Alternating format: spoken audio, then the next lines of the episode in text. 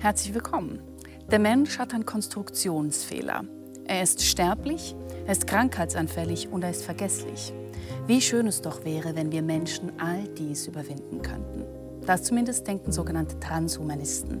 Sie versprechen sich eine Optimierung des Lebens durch Wissenschaft, Medizin und Technik, ja gar die Überwindung des Todes. Sieht so die schöne neue Welt aus? Und wo bleibt im Kampf gegen jegliche Schwäche eigentlich noch der Mensch? Darüber diskutiere ich heute mit Janina Loh, Technikphilosophin und Ethikerin, und Johannes Hoff, Theologe und Professor für Dogmatik in Innsbruck. Herzlich willkommen Ihnen beiden. Dankeschön, sind Sie hier. Danke.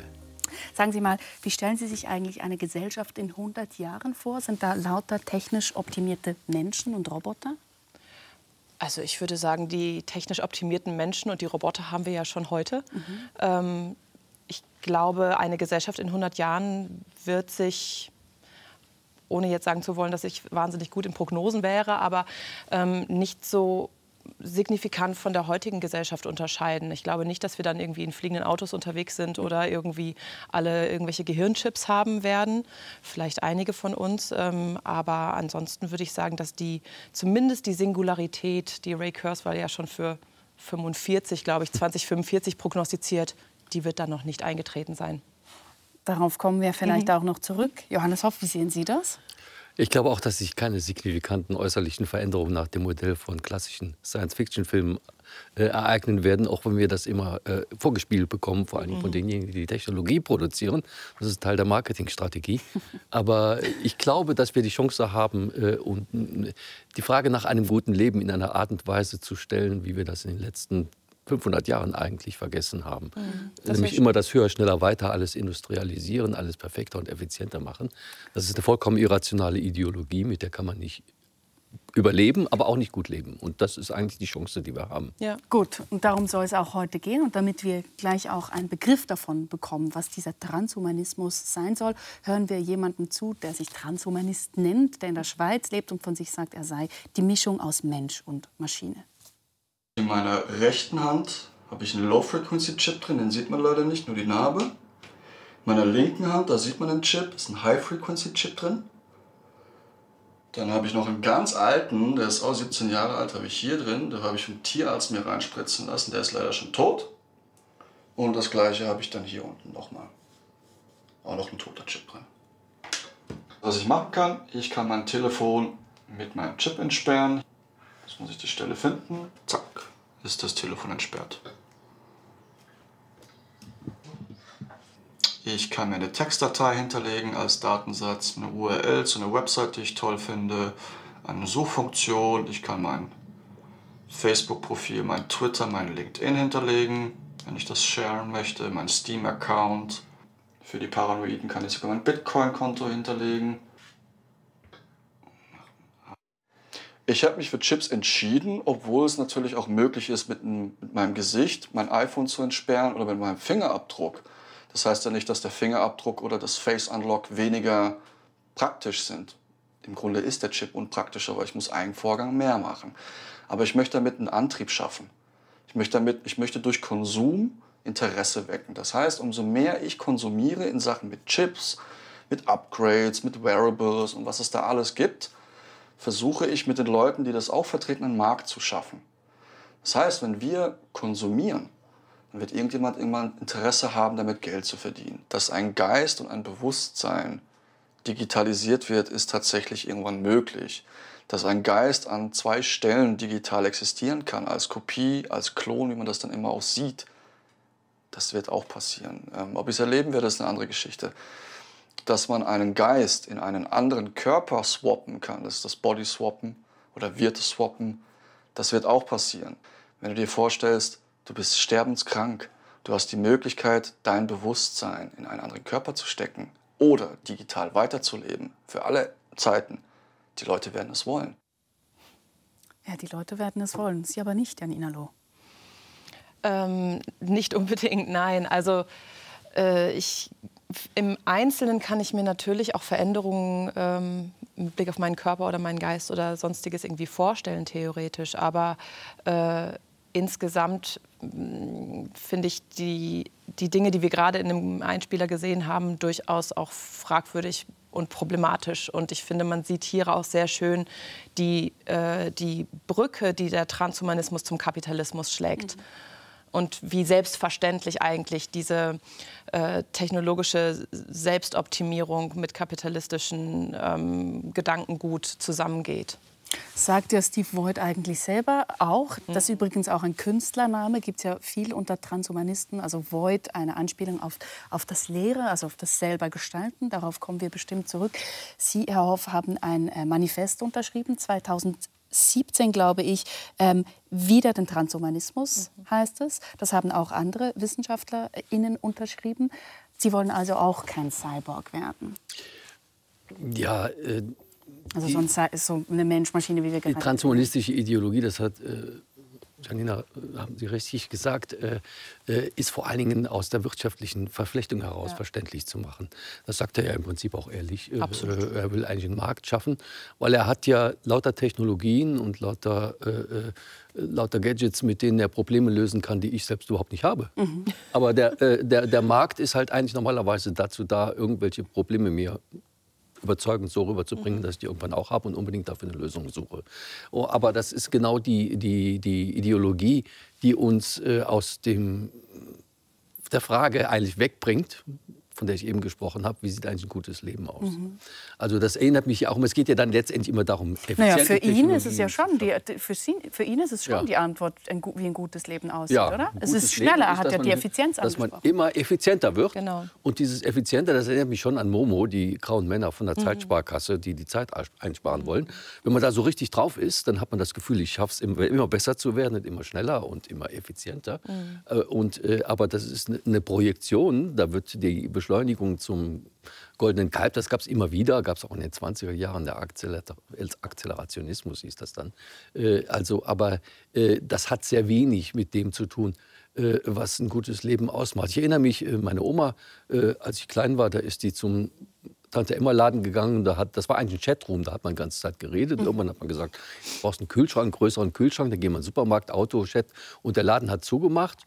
Und am Schluss hat man ganz viel Zeit gespart. Und was macht man am Schluss? Chatten. Also es ist überhaupt nichts Neues entstanden, nur dass man irgendwie immer sich gestrampelt hat, um noch mehr zu verdienen und dann wieder alles effizienter mhm. zu machen.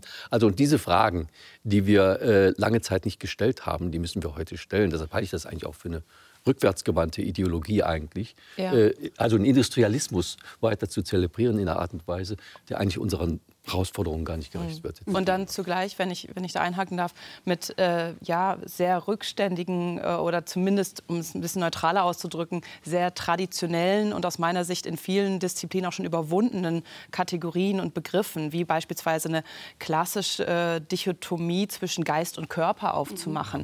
Mhm. Ne, weil das ist die Vorstellung, die eigentlich dem Mind-Uploading, worüber wir vielleicht gleich noch sprechen werden, zugrunde liegt, dass wir unseren Geist in irgendeiner Form vom Körper trennen können. Ähm, das haben Menschen wie Maurice Merleau-Ponty schon ja. anders gesehen, ne? in mhm. einem holistischen Verständnis vom, vom Menschen überwunden. Und diese Vorstellungen werden einfach äh, weiter ähm, transportiert im Transhumanismus und zwar deswegen, weil es eigentlich nicht darum geht. Es geht, äh, da würde ich sagen, ist der Transhumanismus einfach Kind seiner Zeit mit, äh, mit seinem zugrunde liegenden kapitalistischen Machtbestreben und Kontrollbestreben. Vielleicht, wir vertiefen das gleich, aber mhm. halten wir etwas fest. Sie beide sagen eigentlich, da da werden auch Luftschlösser äh, gebaut. Also es gibt äh, durchaus Philosophinnen, auch ForscherInnen, die dazu sagen, das ist ähm, in, in, gewissen Bereichen überhaupt nicht möglich. Und trotzdem wird das so ähm, weitergetragen, was kapitalistische Interessen darin, dahinter hat. Ich will aber noch etwas, bevor wir dahin gehen, will ich das noch etwas vertiefen. Weil es geht doch auch ähm, darum, das sagt schon der Name, Transhumanismus, aber, also über den Menschen hinaus sozusagen auch mit diesem Trans, ähm, dass die menschliche Evolution weitergeführt werden soll, und zwar mit Mitteln der, der Technik. Und der israelische Historiker Yuval Noah Harari schreibt dazu, nachdem wir die Menschheit über die animalische Ebene des Überlebenskampfs hinausgehoben haben, werden wir nun danach streben, Menschen in Götter zu verwandeln und aus dem Homo sapiens den Homo Deus zu machen. Er hat ja dann auch das äh, gleichnamige Buch darüber geschrieben. Ist also die Evolution an ihre Grenzen gelangt? Der Mensch muss selber nachhelfen? Also Yuval Harari finde ich immer ein bisschen. Letztendlich ist er auch ein Transhumanist, der vieles von den Marketing-Texten äh, äh, äh, übernimmt, ohne sie als Wissenschaftler. Und gleichzeitig davor warnt. Und, aber er warnt nicht wirklich, sondern meistens übernimmt er sie. Mhm. Äh, man muss auch sagen, was, was Frau Loh eben gesagt hat. Äh, äh, die, die, die, die, Ideologie, die hier verkauft wird, ist ja nicht nur von einzelnen Wissenschaftlern mhm. bestritten. Ja. Also wenn ich Mind-Uploading hole und solche Geschichten, da gibt es keinen seriösen Neurobiologen oder, oder klinischen Psychologen, der das ernst nehmen würde. Aber die unglaubliche Macht, die dahinter steckt, die Marktmacht, die das dann äh, äh, vermarktet, äh, die macht dann auch Blockbuster aus einem Buch wie Harari, der eigentlich als Wissenschaftler seriöser arbeiten müsste. Und da gehört nicht nur dazu, das alles zu erzählen und nachher sagen, wollen wir das eigentlich, ist doch eigentlich ganz schlimm, sondern da gehört auch dazu zu sagen, das spricht ja überhaupt nicht irgendwelchen wissenschaftlichen Standards, was Sie erzählen. Naja, dann Harari ist ziemlich einflussreich, oder? Dann berät, ja. berät er Leute wie Macron und so weiter. Also irgendwie das ist das Beunruhigende daran, in welcher Art das ernst genommen wird. Und das ist nicht erklärlich aus reinen akademischen Debatten ja. heraus, sondern nur aus der Art und Weise, wie auch jetzt die Medienmacht gesteuert wird mittlerweile durch äh, Silicon Valley-Konzerne, die das pushen. Ja, absolut. Und ähm, da sind dann ja auch weitere, auch bekannte Namen wie Ray Kurzweil eben. Ne, Den Sie zuvor genannt haben. Den ich schon zuvor genannt habe, der eine führende Funktion bei Google innehat, meine ich zumindest, dass er sie immer noch innehat. Ja, ja. Und auch Mitbegründer der sogenannten Singularity University in Kalifornien ja. ist. Ne? Und da werden eben die Zukunftsökonominnen ne, ausgebildet, die dann da genau das weiter transportieren. Aber das sind eben äh, Harari, ähm, Marvin Minsky, immer noch einer der führenden oder zumindest in, in bestimmten Bereichen führenden RobotikerInnen seit den 80er Jahren. Ähm, das sind, und Elon Musk können wir an der Stelle natürlich auch nennen. Alles sehr bekannte Namen, die dafür ja, Vorreiterrollen haben in der Öffentlichkeit. Und Elon Musk ist genau da ja auch besonders interessant mit seiner Firma Neuralink, äh, die er gegründet hat. Und die Firma arbeitet daran, ein Gehirnimplantat äh, zu machen, wo man mit Gedanken dann Computer und andere Geräte besteuern äh, äh, können soll.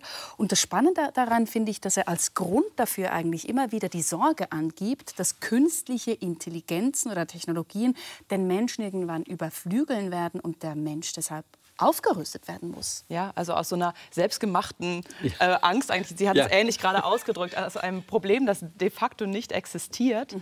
Ähm, Aber daran wird ja gearbeitet. Es wird schon an Superintelligenzen ja gearbeitet. Man muss das schon etwas realistischer sehen. Ich habe damals, als ich über Neurowissenschaften meine Magisterarbeit gemacht habe in Tübingen bei Nils Birbamer äh, Vorlesungen gehört. Mhm. Äh, der hat äh, Biofeedback gemacht.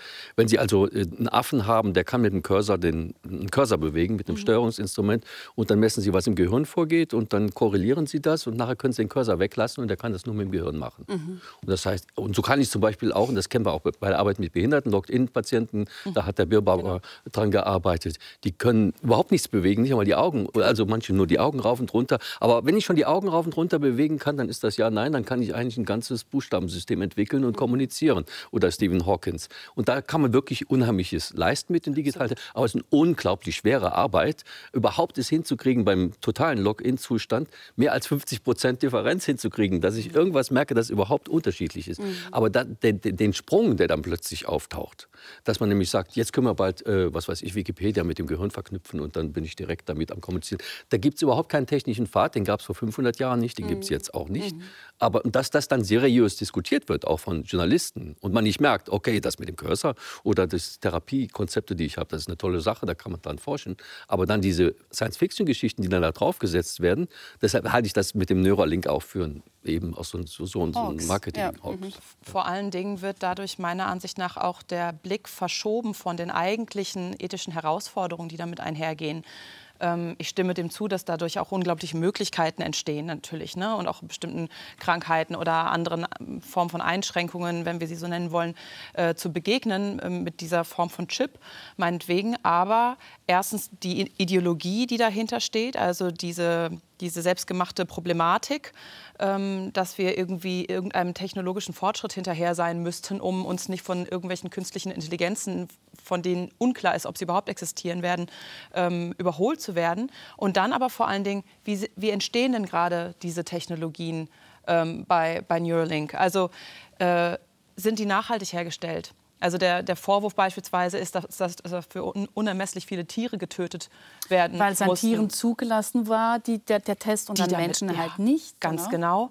Ähm, wie sind die Arbeitsbedingungen dort? Also ist größtmögliche Diversität geleistet beispielsweise? Und wie sind die Menschen, die dort arbeiten, selbst? Ähm, wie, wie, wie können die dort arbeiten? Arbeiten die unter Menschen, ähm, menschenwürdigen Bedingungen beispielsweise? Auch da sind Vorwürfe laut geworden, dass, ähm, dass, äh, dass, die, äh, dass die Menschen, die dort arbeiten, bedroht worden sind oder motiviert worden sind. Äh, sie sollten sich doch vorstellen, eine Bombe wäre an ihrem Kopf befestigt, äh, um sie zu größerer Arbeitswilligkeit irgendwie anzutreiben. Naja, mit, Ja? die Arbeitsbedingungen bei, bei ähm, Elon Musk sind ja auch bisher nicht besonders äh, positiv aufgefallen. Absolut. Und das gehört halt in die Rechnung mit hinein. Ne, wenn wir uns eine Technologie anschauen wollen, dann bringt es nichts einfach nur, oder dann ist es zumindest kurzsichtig, sich lediglich anzuschauen, für welche Zwecke können wir diese Technologie einsetzen. Nein, wir müssen natürlich auch die, den gesamten Kontext mit ethisch beleuchten, äh, in dem diese Technologien entwickelt werden und entstehen. Was ich noch ganz interessant finde, um das einfach auch noch ein bisschen ähm, plastischer irgendwie zu machen oder auch noch besser zu verstehen, wo eigentlich der Unterschied liegt. Äh, Sie haben es zu Beginn auch gesagt, wir sind ja eigentlich, äh, nicht alle, aber diverse Menschen sind schon technisch optimiert oder es gibt Gadgets, die man hat. Denken wir an Herzschrittmacher, denken wir an äh, Prothesen. Derzeit wird auch eine ähm, robotische Bauchspeicheldrüse diskutiert, äh, inwiefern das ethisch überhaupt auch korrekt ist und so weiter. Das heißt, da gibt es schon Elemente, die in unserem menschlichen Körper drin sind, die technisch funktionieren. Und dann gibt es Menschen wie Steve Voigt, den wir ähm, gerade gesehen haben. Wo liegt also der Unterschied eigentlich? Oder sage ich mal, wo ist auch die Grenze jetzt zu dem, was Sie auch kritisch beleuchten? Also der Mensch hat immer schon Prothesen gehabt. Also äh, in dem Sinne, äh, äh, sage ich, äh, das rein biologische Wesen Mensch gab es nie. Also die, die, Technikgeschichte fängt mit der Evolution des Menschen an. Also das ist nicht eine Folge der Gehirnentwicklung, dass wir technische Tools, Faustkals benutzt haben, sondern die Tatsache, dass wir solche Tools benutzt haben, haben uns erst zu den Menschen gemacht. Aber äh, ähm, äh, die, trotzdem äh, entstehen immer Lebensformen und Kulturen im Umgang mit diesen Technologien und die wachsen langsam. Da kann ich mich nicht einfach hinstellen und äh, äh, sagen, ich denke mir jetzt irgendeine Science-Fiction-Geschichte aus, wie ich mich umbaue und dann setze ich das um. Da passieren meistens ganz andere Dinge. Also wenn wir jetzt Internet erfinden und sagen, ja, das ist ja ganz toll, die Internettechnologien erlauben es jetzt schneller Liebesbriefe zu schreiben und irgendwann sitze ich dann vor meinem äh, Computer und bin, komme vor lauter Schreiben gar nicht mehr dazu, aus dem Haus zu gehen, dann ist irgendwas falsch gelaufen. Dann habe ich offenbar eben nicht Zeit gespart und das Liebesbriefe schreiben effizienter gemacht, sondern plötzlich ist eine ganz neue Kultur, eine ganz neue Lebensform entstanden aus diesen Technologien, die wir eigentlich gar nicht gewollt haben. Und darüber nachzudenken, das kann ich nicht, indem ich einfach sage, ich habe ein Tool und das hat einen bestimmten Zweck. Wenn ich eine Krankheit, einen Herzschrittmacher brauche, dann weiß ich, was die Funktion ist, die ich da substituiere. Da kann ich ungefähr auch voraussehen, wie die Lebensform sich dabei verändert. Aber in dem Augenblick, wo ich da rumspiele mit Technologien und das dann noch auch mache wie die Silicon Valley-Konzerne, wo letztendlich nicht nur mal richtig experimentell erprobt wird, ob das überhaupt richtig funktioniert, sondern die Sachen werden auf den Markt geworfen und die Versuchsraten sind dann die User, äh, die das Ganze ausprobieren. Da wird, da wird auch mit Lebensformen und, und mit menschlichem Leben hier und jetzt gespielt, in dem vagen Versprechen, dass wir in der Zukunft irgendwie mal eine geniale Menschheit haben, die reine Fantasie ist. Also ich würde es ähnlich sehen wie Sie tatsächlich, ähm, dass, dass es sehr schwer ist, so eine generelle Grenze zu bestimmen. Also und auch ähnlich wie Sie, so habe ich Sie zumindest gerade verstanden, würde ich sagen, äh, Mensch, der Gegensatz zwischen ähm, Kultur und Technik oder Natur und Technik oder Mensch und Technik ist, ähm, ist hinfällig. Den hat es so nie gegeben. Der ist von uns künstlich gemacht worden. Der Mensch ist seit jeher ein technisches oder Geben Sie mal Beispiele, was bedeutet das, wenn das seit jeher Technik in einem ganz weiten Sinne Kleidung. Der Faustkeil wurde gerade angeführt. Ähm, aber Technik in einem weiten Sinne umfasst ja auch Techniken, also ähm, ja, wiederholbare äh, Prozesse, die wir in derselben Weise immer wieder machen. In dem Sinne ist auch das Gehen bereits eine Technik oder das Klettern auf Bäume oder das Essen mithilfe bestimmter ähm, Handgriffe und so ist auch schon eine Technik. Das heißt, ähm, dass der Mensch ein technisches Wesen ist, ist nach meinem Verständnis eine, eine erstmal rein deskriptive, mhm. neutrale Beschreibung, eine, eine Tatsache. Und dann müssen wir uns halt anschauen, was ist A, die Ideologie, die hinter einer konkreten Technologie steht. Mhm. Ist es irgendwie ein, wie auch immer, kapitalistisches Marktbestreben oder ist es der Transhumanismus? Und dann geht es vor allen Dingen darum, finde ich, sich ganz konkret eine Technologie anzuschauen und nach verschiedenen ethischen Fragenkomplexen zu beleuchten. Zum einen, wie sah die Herstellung und das, wie sieht das Design aus? Man kann dazu vielleicht auch sagen, Sie haben auch ein Buch genau. zu Roboterethik geschrieben und Sie beschäftigen sich intensiv mit, mit Ethik überhaupt. Ja, genau und äh, eben auch mit Technologien und die Verknüpfung von beidem. So und ähm, also neben dem, der Herstellung und dem Design ist die Frage danach, welche Autonomie und für welchen Aufgabenbereich sind solche Technologien gemacht? Was sollen sie überhaupt übernehmen? Ähm, für uns Menschen oder was sollen sie machen? Äh, wir müssen fragen nach den Daten und der Sicherheit, die ähm, akquiriert werden und die gebraucht werden im Rahmen einer Technologie. Und wir müssen fragen nach dem Kontext und dem Einsatzbereich einer solchen Technologie. Mhm. Wie beeinflusst eine Technologie das Leben und die Arbeit von Menschen, die vorher in diesem Bereich ähm, ja, allein tätig waren? Mhm. Und das ist wichtig, dass wir uns das mit konkreten Technologien anschauen und nicht nach so einer generellen Grenze suchen, die ich sehr, sehr schwer auszumachen finde. Also irgendwo, wo wir außerhalb des Menschlichen uns auf einmal bewegen. Also das heißt, es ist einerseits natürlich ein ambivalentes Phänomen, aber es ist vor allen Dingen auch überhaupt nicht schwarz-weiß im Sinne davon, dass, äh, dass man zum Beispiel Technik abzulehnen habe, weil das überhaupt nee, genau. keinen Sinn machen würde, genau.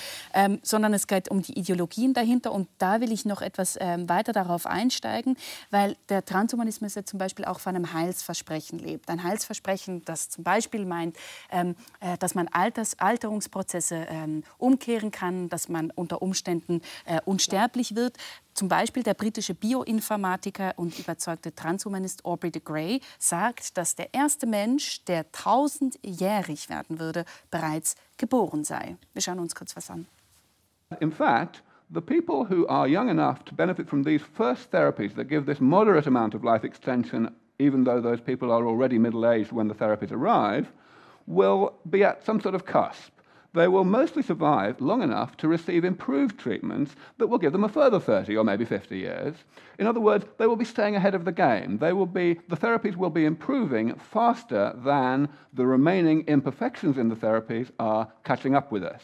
This is a very important point for me to get across because, you know, most people, when they hear that I predict that people, are, a lot of people alive today are going to live to, to a thousand or more, they think that I'm saying that we're going to invent therapies in the next few decades that are so thoroughly uh, eliminating aging that those therapies will let us live to a thousand or more. I'm not saying that at all. I'm saying that the rate of improvement of those therapies will be enough. They'll never be perfect, but we'll be able to fix the things that 200 year olds die of before we have any 200 year olds.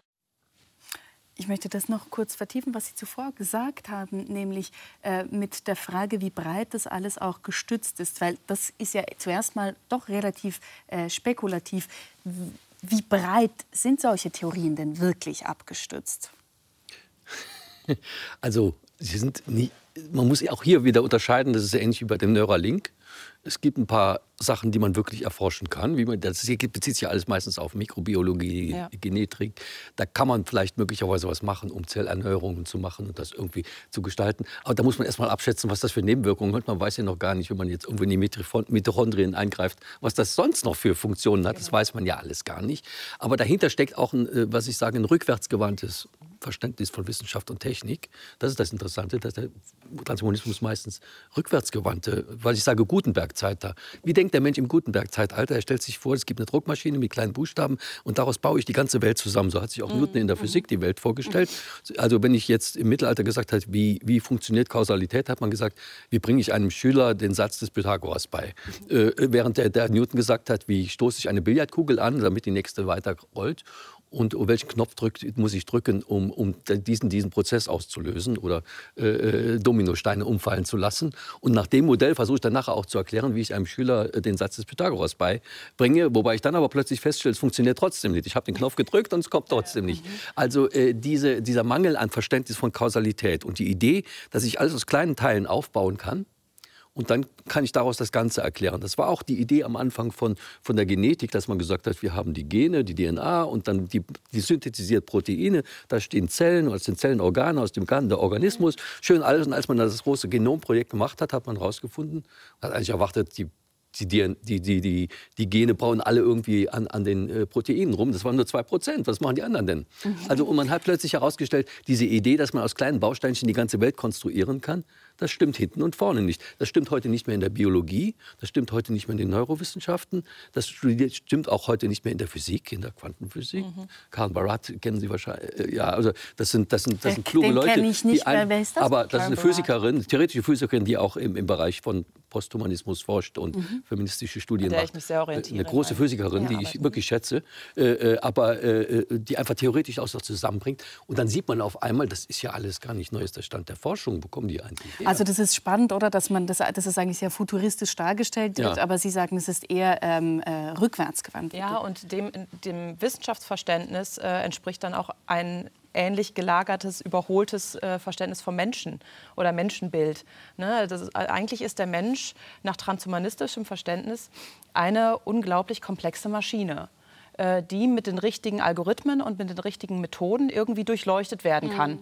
Ne? Und die, äh, auch die Idee beim Mind-Uploading und überhaupt bei, Sie hatten es gerade ganz ähnlich mit den Genen als dem kleinsten ähm, Bestandteil, aus dem sich alles zusammensetzt, gesagt, äh, der Mensch besteht eigentlich, so die transhumanistische Idee, in seiner Essenz aus einem sehr komplexen, aber dann doch irgendwie transparent machbaren äh, Set aus Daten und Informationen. Also ein kom komplexer Datensatz. Ein komplexer Datensatz, der zwar eben super komplex ist und erstmal sehr ähm, undurchsichtig wirkt von außen. Aber wenn wir die richtigen Algorithmen entwickeln, die richtigen Methoden entwickeln, dann werden wir das schon rausfinden, wie der Mensch da zusammengesetzt ist.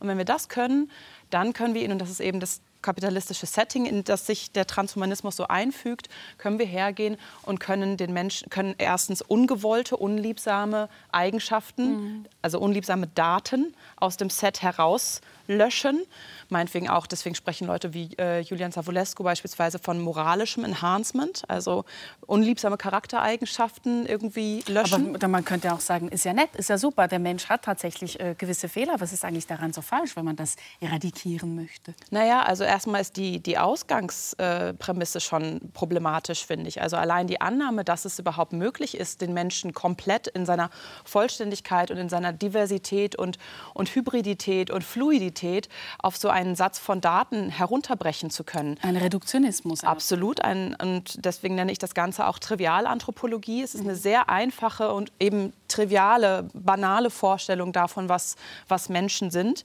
Und das lässt sich ja dieses Denken auch dann übertragen auf andere Wesen. Ne? Also wenn der Mensch so aufgebaut ist, dann sind natürlich auch alle anderen Wesen irgendwie so aufgebaut. Und dann können wir dadurch eben hergehen und können erstmal bewerten, was finden wir denn gut und was finden wir schlecht. Mhm. Und ähm, die Frage ist natürlich, wer macht das? Wer bewertet das denn? Wer legt das denn fest, was, was für Charaktereigenschaften irgendwie nicht so toll sind an mir? Was, wer legt das denn fest? Und wer hat dann auch die Mittel, auch die finanziellen Ressourcen, ähm, das irgendwie durchführen zu lassen? Das heißt, der Mensch wird durch, auf Grundlage dieses äh, verqueren und trivialen Menschenbildes mit einem entsprechenden wissenschaftlichen Verständnis dabei äh, zu einer kontrollierbaren, ähm, und bewertbaren, bemessbaren Einheit. Und kontrollierbar durch wen? Mhm.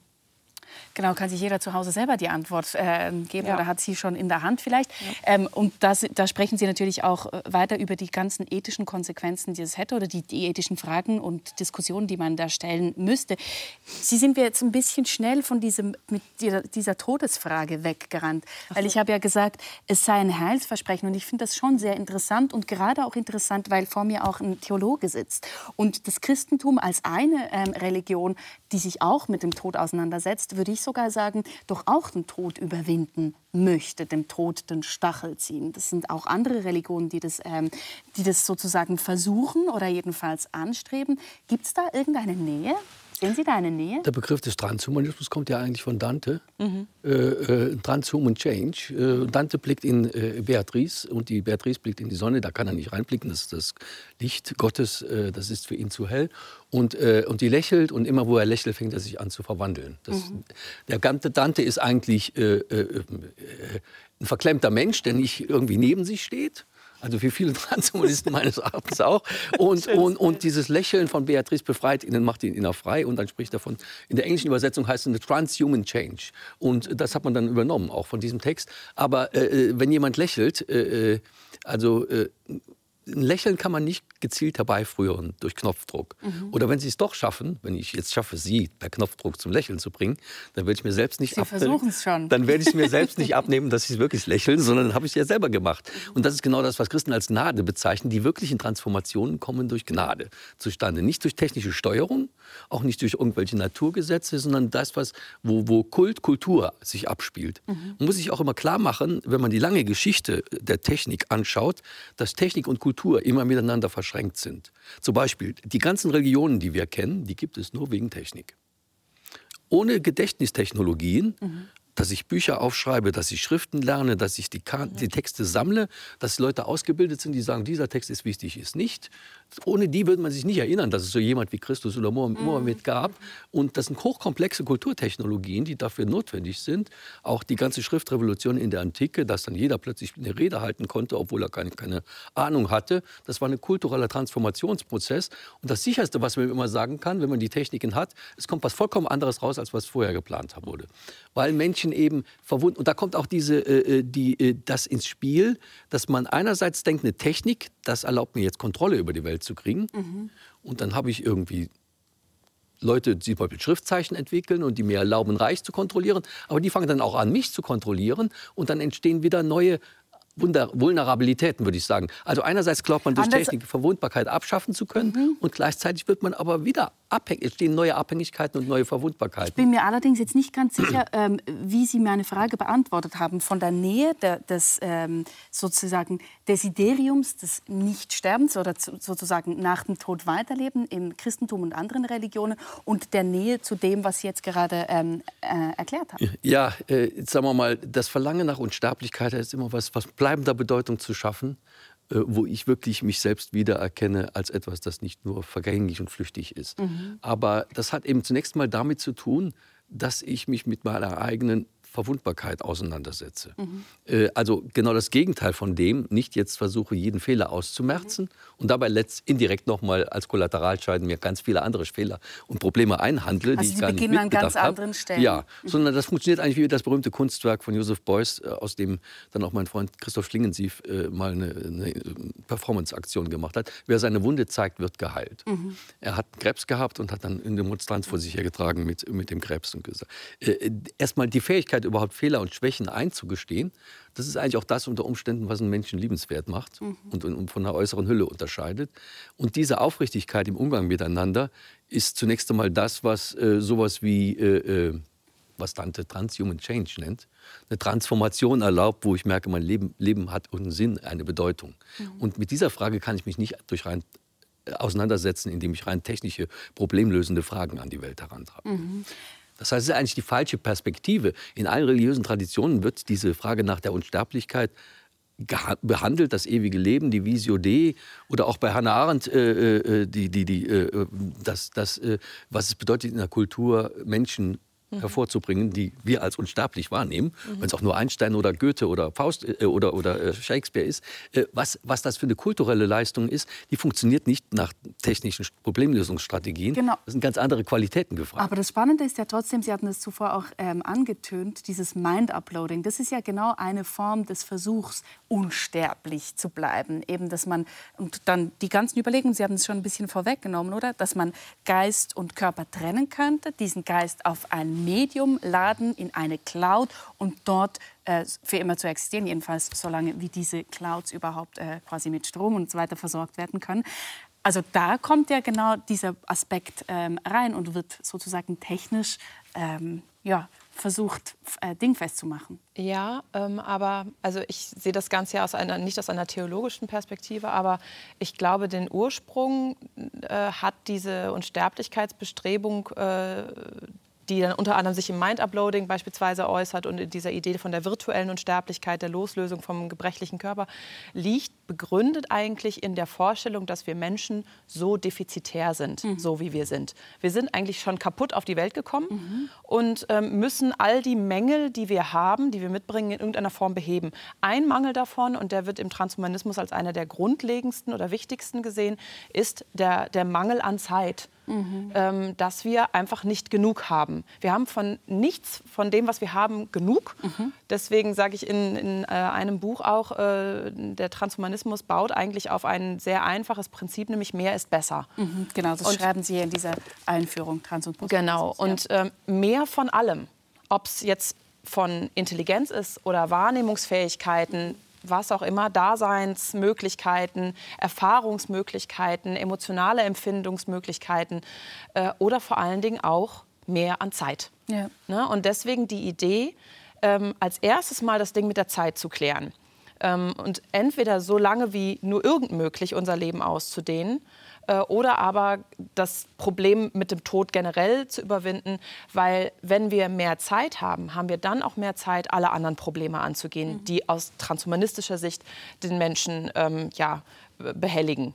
Also entgrenzen wir uns zuerst mal und dann nehmen genau. wir uns den anderen genau. Problemen an. Aber das ja, heißt ja noch lange nicht, dass wir alle Menschen gleichzeitig ähm, wenn wir, sobald wir es können, unsterblich machen. Nein, natürlich nicht. Natürlich ist auch da ähm, denn die Frage, wer bekommt das dann zuerst? Genau, Theoretisch, ja, auf jeden Fall. Und theoretisch könnten das auch erstmal ein paar wichtige äh, Wissenschaftsmenschen sein, die halt dann hergehen und äh, sich erstmal anderen Problemen ähm, zuwenden, äh, wie beispielsweise, was machen wir denn dann, wenn mit dem Planeten Erde, wenn, der, wenn alle Menschen unsterblich sind? Wo sollen die denn dann leben? Mhm. Ne? Also das heißt, es könnten auch erstmal ein paar wenige wenige unsterblich gemacht werden, die sich dann um die Bevölkerungsmöglichkeiten anderer Planeten kümmern, ähm, wo dann die dann unsterblichen Menschen hinauswandern können.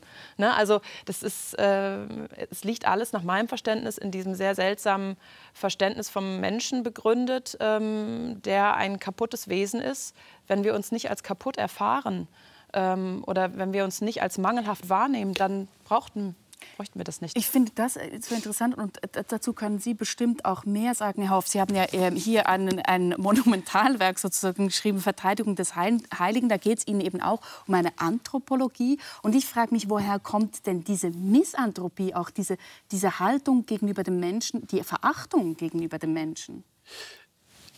Ich glaube, die entscheidenden Weichenstellungen das haben Sie schon mal angesprochen, die sind eigentlich in der frühen Neuzeit, in dem Zeitalter von Descartes und Newton mhm. entstanden, wo ein extrem dualistisches Weltbild entstanden ist, das wir immer in die Antike zurückschreiben. Mhm. Ich knüpfe sehr stark an Platon an, weil der radikal antidualistisch ist in vielen Punkten.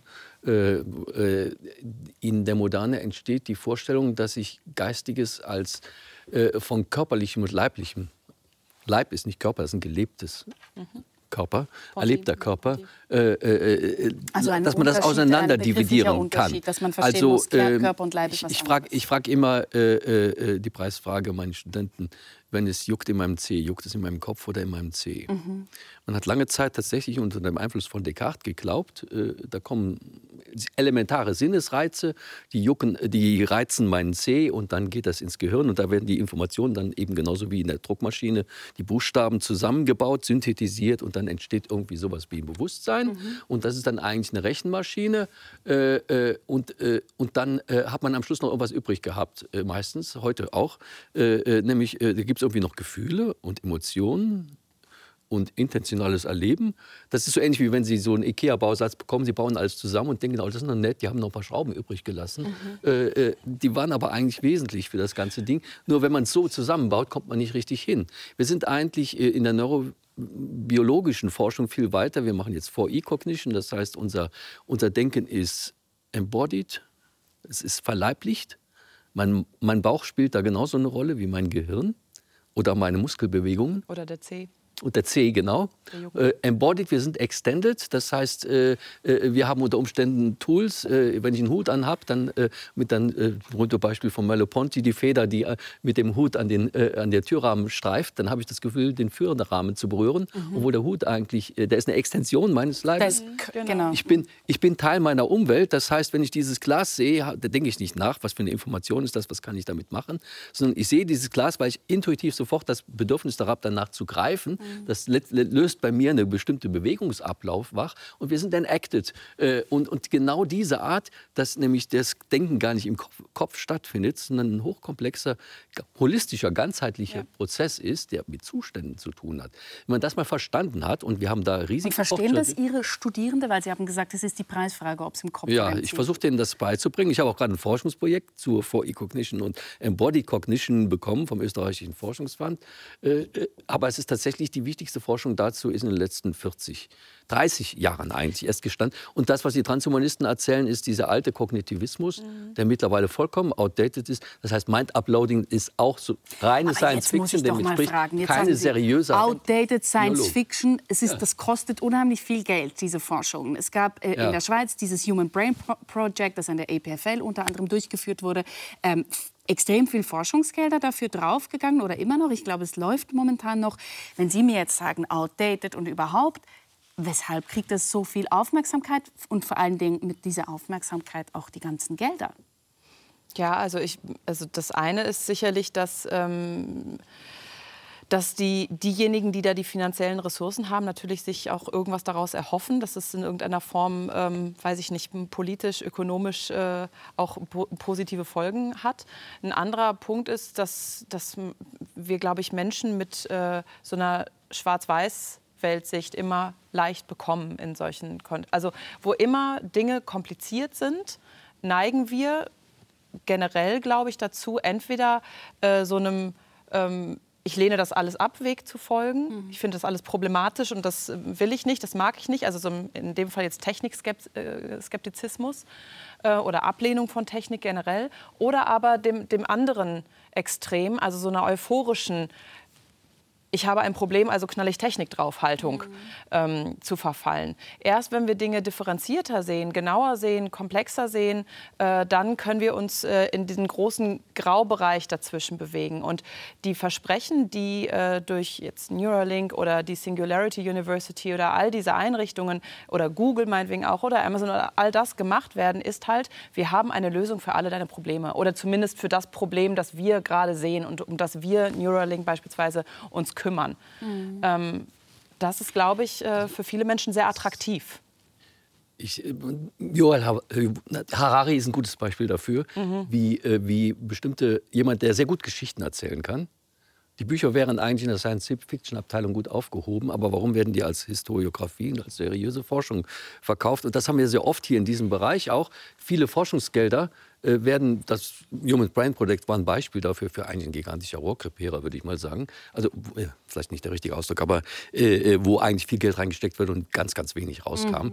Äh, aber, und, aber es ist tatsächlich so, auch die Leute, die hier dann äh, auftauchen und dann als sich Zukunftsforscher präsentieren, da stehen dann Namen drunter wie Cambridge und Oxford und äh, Harvard. Mhm. In Wirklichkeit sind es aber Leute, die irgendwelche vagen Drittmittelprojekte haben. Selten jemand, der ein ordentliches Berufungsverfahren durchgemacht hat. Es sind Leute, die letztendlich an den Rändern der Forschung sich bewegen sehr viel Geld da reinstecken, dadurch auch Unterstützung und Labeling machen. Und dann gehen sie hin und beraten Politiker, wie Harari jetzt eben, der dann das Davos-Forum berät. Mhm. Und dann wird, wird dieser Narrativ gepusht, der allerdings wirklich von der seriösen Forschung überhaupt nicht ernst genommen wird. Ich möchte aber das noch kurz äh, von, von einer anderen Seite beleuchten.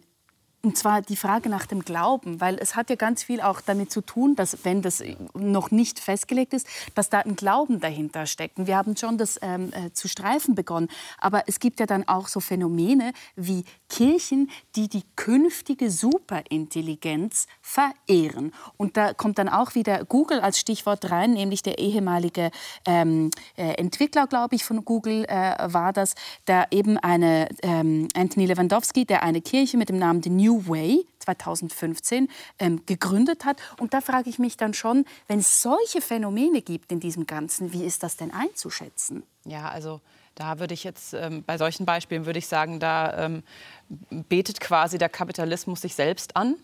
Ähm, also die Ausgeburten des äh, kapitalistischen Systems, äh, nämlich von weißen Menschen erzeugte Technologien, äh, werden als irgendwie... Als ja, aber die meinen das ja ernst. Also, ja, ja, natürlich. Ja, na klar. Aber warum sollten sie auch nicht? Also sie haben ja, sie sind ja in diesem System drin und sie finden, dass sie vertrauen auf dieses mhm. System und finden das gut. Äh, deswegen natürlich nehmen sie das ernst. Das Problem, was also abgesehen davon, dass ich erstmal generell ganz vorsichtig sagen würde, Menschen sollen bitte anbeten, wen oder was sie wollen, mhm. äh, abgesehen von jetzt dem kapitalistischen System, das ich als problematisch empfinde und was dahinter steht, finde ich die Nähe zu rechten Strömungen an dieser Stelle sehr viel problematischer noch. Ähm, dass wir beispielsweise auch, Nick Land hat da irgendwie, ähm, ich hoffe, ich spreche den Namen richtig aus, dieses The Dark Enlightenment, ähm, ein, einen Text hervorgebracht, der irgendwie von einer antidemokratischen Elitenherrschaft träumt, von ähm, äh, durch Algorithmen und äh, KI-Technologien ähm, äh, abgegradeten Übermenschen, mhm. wie er das sagt, äh, die halt sich an, am Prinzip der Rationalität orientieren sollen und äh, was letztlich diese Vision einer künstlichen Superintelligenz ähm, dadurch vorangetrieben wird. Aber das ist vielleicht äh, darf ich da gleich ja, noch ein Zitat von Lewandowski reingeben, weil es passt mhm. dazu. Eben. If there is something a billion times smarter than the smartest human, what else are you going to call it than God? Also wenn es etwas gibt, genau. das eine eine Million mal intelligenter ist als der Mensch, ja, weshalb dann nicht Gott nennen? Oder das muss doch Gott sein, ne? Das ist mal jetzt eine ganz alte Geschichte. Der Ursprung der Religion, darüber mache ich ja auch Vorlesungen, ist eigentlich nicht, dass man sich einen Gott ausgedacht hat, sondern der Ursprung der Religion ist die Religionskritik. Religion im Judentum zum Beispiel entsteht in dem Augenblick, wo Menschen anfangen, sich ein goldenes Kalb zu bauen und sagen, das ist noch nicht ein Gott. In dem Augenblick, wo ich realisiere, wenn du irgendwas anbetest, das du selbst erschaffen hast, mhm. was du dir selbst ausdenken kannst, dann kann das nicht Gott sein. Religion ist eigentlich genau dasjenige, was mich an meine Grenzen führt, an die Grenzen des Begreifens. Daran haben sich alle Propheten, alle Mystiker abgearbeitet, mhm. dass es nämlich genau dann erst relevant wird, äh, äh, äh religiöse Frage zu stellen, wo ich nicht mehr mir selbst das ausdenken kann und, äh, oder wie Augustinus gesagt hat, wenn du es begreifen und definieren kannst, dann ist es nicht Gott. Mhm. Und wenn du es nicht definieren kannst, dann ist es Gott. Mhm. Also, äh, dass man über diese Frage nachdenkt, jeder hängt sein Herz an irgendwas, was ihm absolut wichtig ist. Aber in dem Augenblick, wo ich mir mein Herz an etwas Selbstgemachtes denk, hänge, in dem Augenblick äh, verfalle ich diesem Götzendienst. Und dann wird in der Schönen in den Psalmen immer beschrieben, äh, äh, man betet etwas an, das man selbst geschaffen hat. Mit dem einen Stück Holz macht man das Feuer, mit dem anderen kocht man das Essen, mit dem anderen baut man sich einen Gott.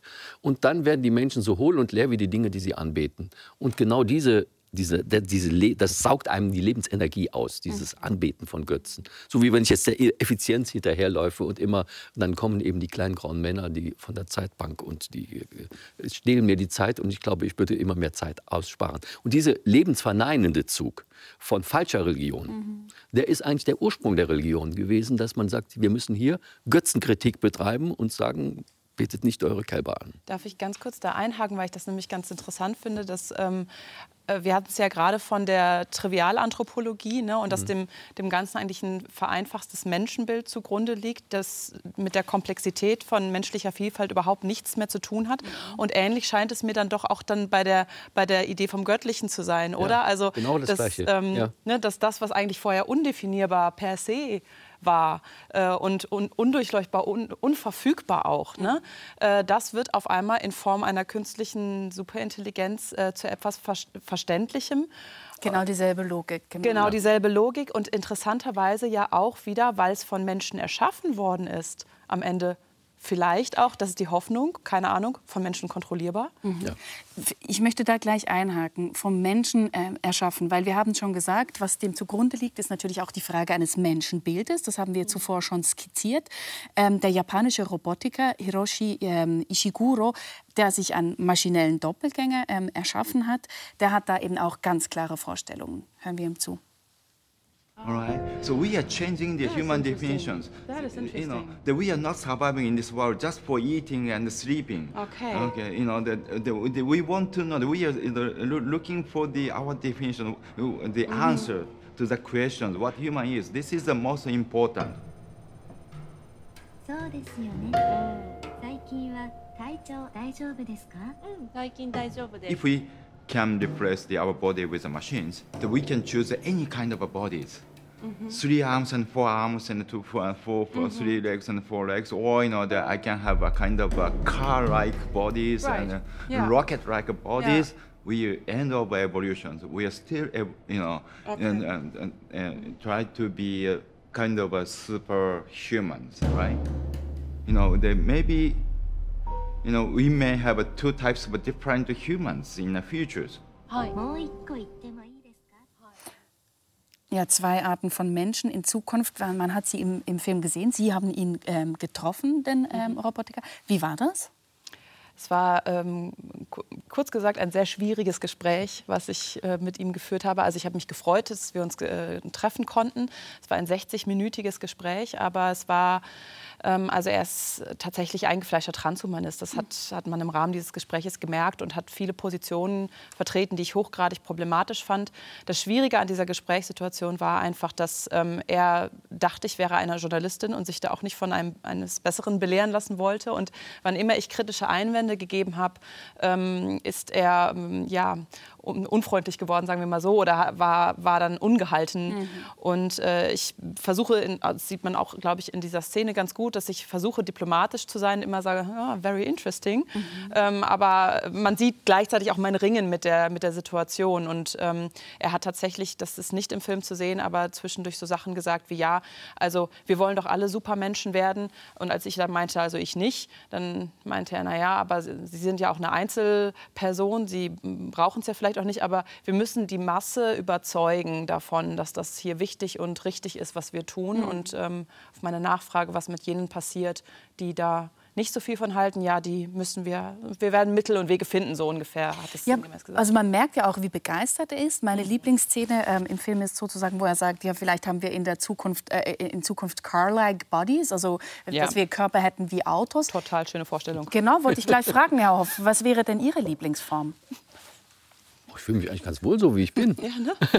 also, also diese, diese, diese. Sie sind auch noch nicht überzeugt. Äh, ähm, äh, und ich freue mich am Leben und hoffe, dass ich das auch noch irgendwie weitergeben kann und andere daran teilhaben lasse. Und dann fühlt, äh, also was, was, was macht denn eigentlich ein gutes Leben aus? Die, das sind ja immer so ähnliche Ideologien, wie wir sie auch im Stalinismus hatten oder so. Wir müssen jetzt äh, ein Zukunftsprogramm entwerfen. Da werden erstmal ganz viele Leute verheizt und am Schluss kommt dann die tolle Menschheit raus und die ist reine Hirngeburt äh, und keiner freut sich daran. Das sind ja freudlose Ideologien. Deshalb finde ich auch diese ganzen effektiven Altruismus und so, da bin ich mir hoch suspekt alles. Also das sind ja Leute, die nicht leben können und dann uns auf den Jenseits vertrösten. Und das wird dann immer uns, den Religionen, vorgeworfen. Dabei, äh, da geht es eigentlich darum, aufrichtig hier und jetzt zu leben und sich am Leben zu freuen. Aber deshalb, also ich will Also gar nicht anders sein, als ich jetzt Altruismus bin. habe ich bisher noch nicht so verstanden, wie Sie das jetzt gerade skizziert hatten. Hätten ich jetzt in, in eine andere Richtung äh, getan. Aber vielleicht äh, vertiefe ich da einen Punkt. Sie sagen, Sie sind, zu, Sie sind zufrieden, so wie Sie jetzt sind. Es wird von anderen Seiten gesagt, eben der Mensch ist defizitär. Das haben wir ja schon ausgeführt. Von Sophokles gibt es den Satz, es gibt viel Ungeheuerliches, aber das Ungeheuerlichste ist der Mensch. Und dazu kann man natürlich sagen, ja, der Mensch schafft viel Ungeheures im positiven Sinn, aber eben auch Ungeheuerliches im negativen Sinn. Und dass es da sozusagen einen Technological Fix oder einen Technical Fix, wie man das ja auch nennt, äh, brauchen könnte. Ist das denn so abwegig, dieses Verständnis?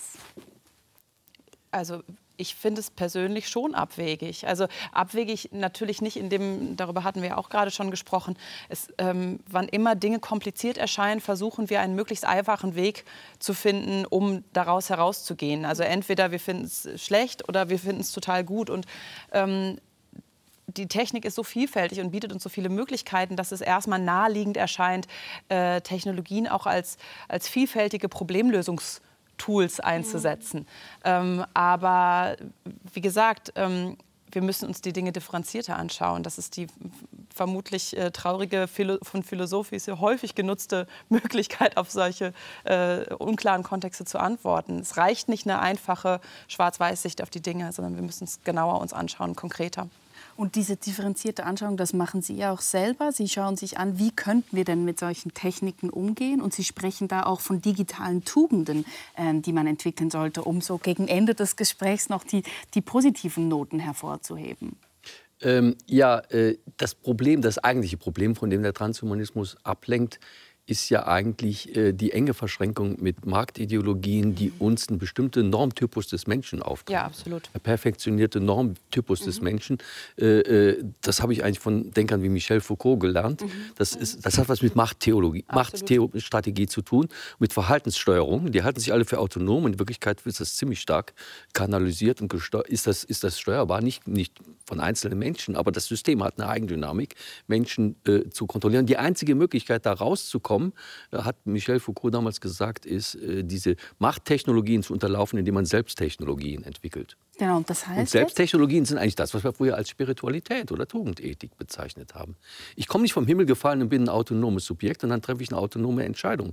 Das heißt, ich brauche eine Lebensform, um überhaupt zum Beispiel zu unterscheiden zu lernen zwischen dem, was ich wirklich denke und dem, was ich jetzt mal ganz schnell poste, weil ich auch zur Gruppe dazugehören möchte. Das meine ich dann für, nehme ich mich als autonom wahr, aber in Wirklichkeit äh, ist das hochgradig manipulierbar, um überhaupt ein Gefühl für meinen eigenen Körper zu bekommen, für meine eigenen Bedürfnisse, sodass was mir Freude macht in meinem Leben oder eine ernsthafte Freundschaft zu entwickeln, das kann ich nicht, ohne eine Lebensform zu entwickeln, die das kultiviert, was die Griechen gesagt haben, erkenne dich selbst. Ich muss überhaupt erstmal ein Bewusstsein, eine Wahrnehmung von mir selbst entwickeln, auch ein Wahrnehmungsvertrauen entwickeln. Da spricht Merleau-Ponty von, den Sie eben erwähnt haben. Äh, äh, Und das ist ein langer Prozess. Und das ist genau der Punkt, wo auch in religiösen Traditionen spirituelle Praktiken oder auch Tugenden ins Spiel kommen. Also nicht eine Ethik, Also die können sagt, Sie das konkret machen? Wir sind schon gegen Ja. Ende des, äh, des Gesprächs. Also was ist eine Tugendethik? Wenn ich als Tugendethik auf die Technologien, Ethiker, auf die Tugenden, äh, auf die Technologien blicke, dann stellt sich nicht in erster Linie die Frage, welche Folgen hat das, ist das fair, ist das gerecht und so weiter, sondern das heißt, wenn ich diese Technologien so baue und dann allen möglichen Leuten verkaufe, wie das verändert das ihr Verhalten im Leben? Wie verändert sich ihre Umgangsform? Wenn ich plötzlich ein Handy überall rumleben habe am Mittagstisch und alle fangen an darauf rumzudaddeln, ist ja irgendwie nicht toll. Da finde ich, so will ich eigentlich nicht leben. Und, äh, äh, aber äh, kann man Technik so bauen, dass man das antizipiert und dass man die Technik integriert in unsere Lebensform, ohne dass die die kaputt machen oder uns nachher alle wie Autisten oder, oder ADS-Leute durch die Gegend laufen lassen. Das ist ja gegenwärtig passiert, nicht weil die Technik so böse ist, sondern weil die einfach schlecht, schlecht designt ist und nach dem Geschäftskonzept Also designt ist, alle Leute abhängig zu machen und Aufmerksamkeit zu ernten, wie es dann heißt im Silicon Valley. Genau, und das beeinflusst dann ähm, auch die, ähm, überhaupt die ganze Verhaltensweise von Menschen. Das ist ja, Ja. schon äh, längst bewiesen. Ich habe trotzdem noch nicht verstanden, was genau ähm, die praktischen Vorschläge sind. Und Sie haben ja da auch, ähm, äh, Sie sprechen ja auch von einer Praxis des guten Miteinanders zwischen allen Wesen, also ob das Mensch, Roboter oder Tiere sind. Wie, wie kommen wir dahin? Wie wir da hinkommen, das ist sicherlich noch ein, ein weiter Weg, aber ähm, ich kann vielleicht erklären, zumindest woher, wo ich das Hauptproblem auf jeden Fall sehe. Und das liegt unter anderem darin, dass wir, glaube ich, zumindest die ethischen Systeme, die sich an Aristoteles orientieren, ähm, dass, wir, dass es uns immer vor allen Dingen darum zu gehen scheint, herauszufinden, wer ist denn hier das autonome moralische Subjekt. Ne? Und wir, am, am Ende sagen wir vor allen Dingen immer, es ist der Mensch. Ne? Um den Menschen dreht sich alles im Kosmos. Ähm, vielleicht gibt es noch so ein paar andere wichtige Tiere oder so, äh, die da auch irgendwie bedeutsam sind. Aber vor allen Dingen ist das Ganze sehr um den Menschen zentriert. Und ähm, Karen Barat hatten Sie gerade schon erwähnt, Donna Haraway ließ sie sich ja auch anführen, eine andere Denkerin, in der ich sehr nahe stehe. Ähm, die versuchen diese, die Perspektive ähm, von den sogenannten Relata, den Handlungseinheiten, den Subjekten und Individuen abzurücken und eher darauf zu fokussieren, auch durchaus im Sinne von Hannah Arendt vielleicht, was passiert denn zwischen den Subjekten und Objekten. Ähm, wie können wir mehr auf die, und ich habe das dann Praxis des guten Miteinanders genannt, einfach um es ein bisschen griffiger vielleicht zu machen, wie können wir ähm, uns mehr darauf konzentrieren, wie eben ein solches gutes Miteinander aussieht und weniger darauf, wer daran teil hat. Also ähm, dass wir weniger darauf achten, sind das jetzt hier Menschen, die hier am Tisch sitzen oder dürfen vielleicht auch noch Hunde irgendwie mitmachen oder vielleicht auch noch bestimmte Pflanzen, vielleicht die Rosen ähm, oder aber auch Maschinen und wenn ja, welche Maschinen, sondern eher fragen, wie können wir denn unabhängig davon, wer, wer, wer teil hat, äh, schauen, dass es eine gute Teilhabe ist. Ein gutes Miteinander eben meinetwegen. Oder gute Relationen, gute Beziehungen, wie auch immer man das genau dann nennen möchte. Ich nehme das als Schlusswort. Wir sind jetzt am Ende des Gesprächs. Vielen herzlichen Dank für Ihre spannenden Ausführungen, Johannes Hoff, Janina Loh. Dankeschön.